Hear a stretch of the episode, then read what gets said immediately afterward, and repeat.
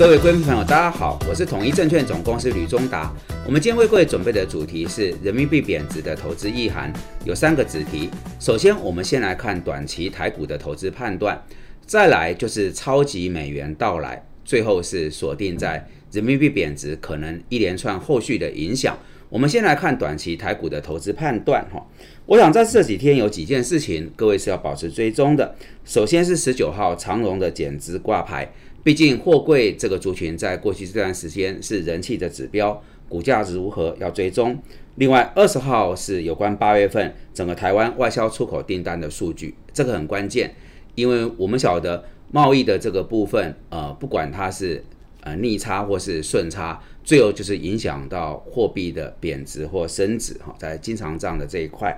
那最后就是二十二号这天太关键，大家一定要紧盯。就是联准会的 FOMC 决策会议以及台湾央行的会议。整体来讲，今年到上礼拜为止，台股大盘跌掉三千六百五十七点，外资已经卖了啊一点二亿兆。那我想原因很简单，就是美国在走强劲的升息循环，美元创了二十年新高，资金正在抽离亚洲。导致呃，不管人民币或台币，它都是贬值，所以未来在操盘上面，呃，台币跟人民币汇价变化是很重要的一个观察点。本利比的部分现在是在十点五倍到十一倍，这个位置是十年的低点哈。那国安基金还是够要去留意的，因为看起来在呃政府这边。仍然是有比较强要支撑盘势的信心。那就技术面来讲，呃，指数反弹之后，现在受迫于季线的压力，均线是有转为下弯。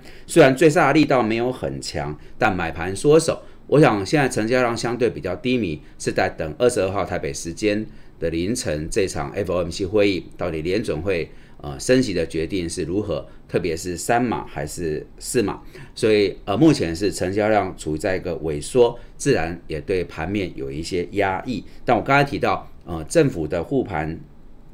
这个意愿是强烈的。那贵买 OTC 这个指数在月线左右，整体来讲，各位参考。如果因为美国进入比较强劲的升息循环，美元走贬，亚币台币错低。我想外资还是在卖超的节奏里面，反而我们要对焦在有关内资，特别是在 OTC 这边的中小中小型的族群哦，这个是从大环境来讲，资金结构在目前这阶段比较大的变化。那结论我们就观察到，这个下旬如果美国联储会开会定案以后，整体到月底是不是万五，然后它是月线可以收红。这个是我们到月底啊，还有几天交易日要去来做追踪的。接着我们来锁定是超级美元到来这件事情。先看到上礼拜五的整个亚洲的汇价哈，呃，随着美元升值的锐不可挡，亚洲的货币在十五号几乎是这个全面的走贬。那人民币现在离岸跟在岸都已经破七这个指数关卡，它是两年的。一个新低，那韩环的话是十三年的新低，台币是呃三年的低点，日元还是基弱不振，甚至已经有国际的投行分析师喊出到一五零这样的一个位置，所以呃这里面看出来超级美元的到来。所造成的影响就是亚币，包含新台币跟人民币都是趋于一个贬值的状况哈。那我们再拉大一点，不是只有在亚洲，我们看到那英镑跟欧元在这段时间其实也是呃相对比较疲弱，所以看起来各位参考。我们今天批这个主题哈是锁定人民币，但是整体来讲，看到年底前的这三到四个月，应该是一个超级美元、强势美元的到来，对全球总金跟投资的。影响是整个后续这三到四个月，大家可能最重要的一个投资必修课程。那为什么这么说呢？几个影响。首先，如果美元再继续升，新兴国家会不会承压？有没有一个系统性的问题会出现？那再来就是，如果真的出现，我们大家如何趋吉避凶，在这里面来保护自己的资产？再往下则是国际原物料价格，事实上也跟美元有高度的关联。最后再拉回台湾，假设这个趋势没有变，那外资还在持续卖超台股，面对新台币的贬值，那这个卖压可能还会一段时间。那外资到底怎么看台股？这些方方面面都是在呃超级美元、美元强势的循环里面，我们要追踪的几个面向。那我们最后来对焦于有关人民币啊离岸在岸的价格破七之后啊它的后续影响。七是一个幸运数字，在西方世界哈，但是在呃人民币来讲是一个不好的讯息，因为这个全球的第二大经济货币陷入到七这个数字的一个保卫战。但是呢，它不是只有这一次，其实前面呢已经有短期来讲有两次，一次是在两千零八年五月啊金融海啸之前，另外一个是二零一九年的美中贸易战，人民币在这过去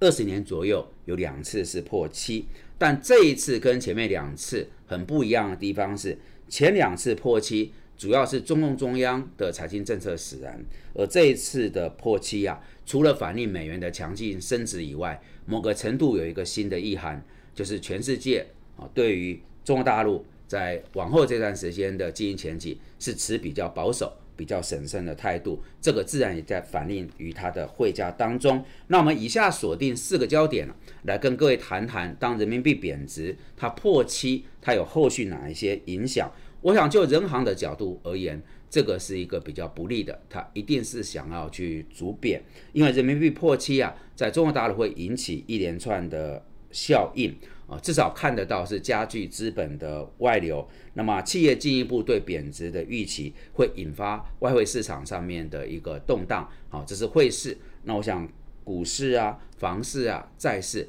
包含这几年，呃，这个如火如荼，中国大陆的私募股权基金等市场，随着人民币破七，资金外流，恐怕都要承担一定程度的压力。这是大陆本身的部分。接着我们拉回到台湾，呃，两岸其实有相当大的一个经贸往来。目前台湾的出口当中，大概跟陆港两地占了将近四成左右，所以人民币如果贬值，自然也会影响到台湾，因为中国大陆是台湾最大的出口市场，台湾则是中国大陆最大的单一进口的来源，这是第一个在经贸上。再来，在金融投资理财上也有影响，因为台湾是全世界第二个最爱人民币的一个经济体，整体台湾民众的人民币存款金额哦，仅次于香港，全球是排第二。所以，不管是在两岸的经贸往来，还是台湾民众在投资理财的布局上，人民币的这个升贬值都是洞见观瞻，对于贸易、对个人财富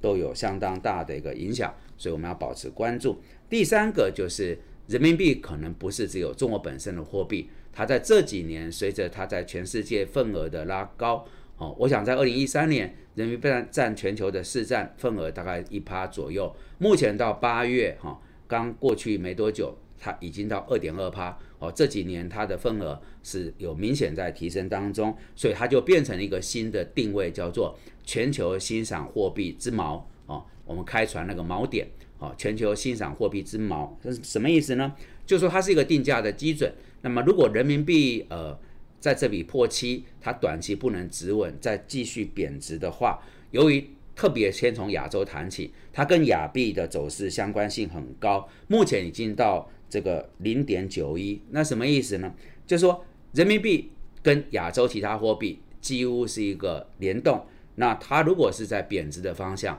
自然就很可能引发亚币其他货币也跟着重贬哈，两边现在差不多是一个同步涨跌的概念。那么人民币假设没有止稳趋贬的话，我们现在所看到包含新台币、啊韩环、那么泰铢、马来西亚的令吉，还有南非币，至少目前我们看到都会有呃跟着同向贬值，那就是会如刚刚我们所提到，有没有新兴市场所引发进一步啊系统性的一个压力？那各位手边如果有欣赏有关的股市或债市的资产部位，要多一点。啊，这个关注跟审慎，最后就是原物料的部分。中国大陆是全世界原物料最大宗的一个需求。那么人民币如果贬值的话，对应过去自然就是原物料价格相对会走高。那么原物料价格走高，就代表全球的通膨压力还在高涨，短期没有办法收敛。那没有办法收敛的话，就意味着通膨的这个情势，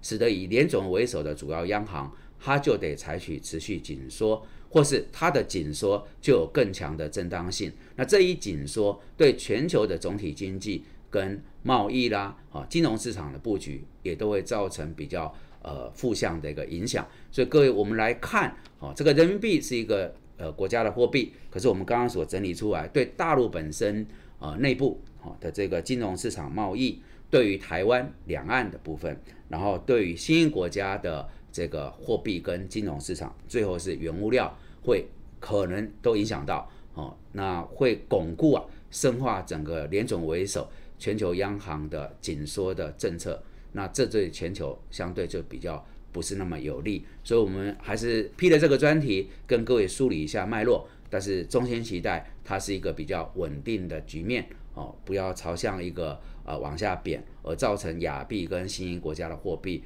跟着趋贬，这就相对是比较。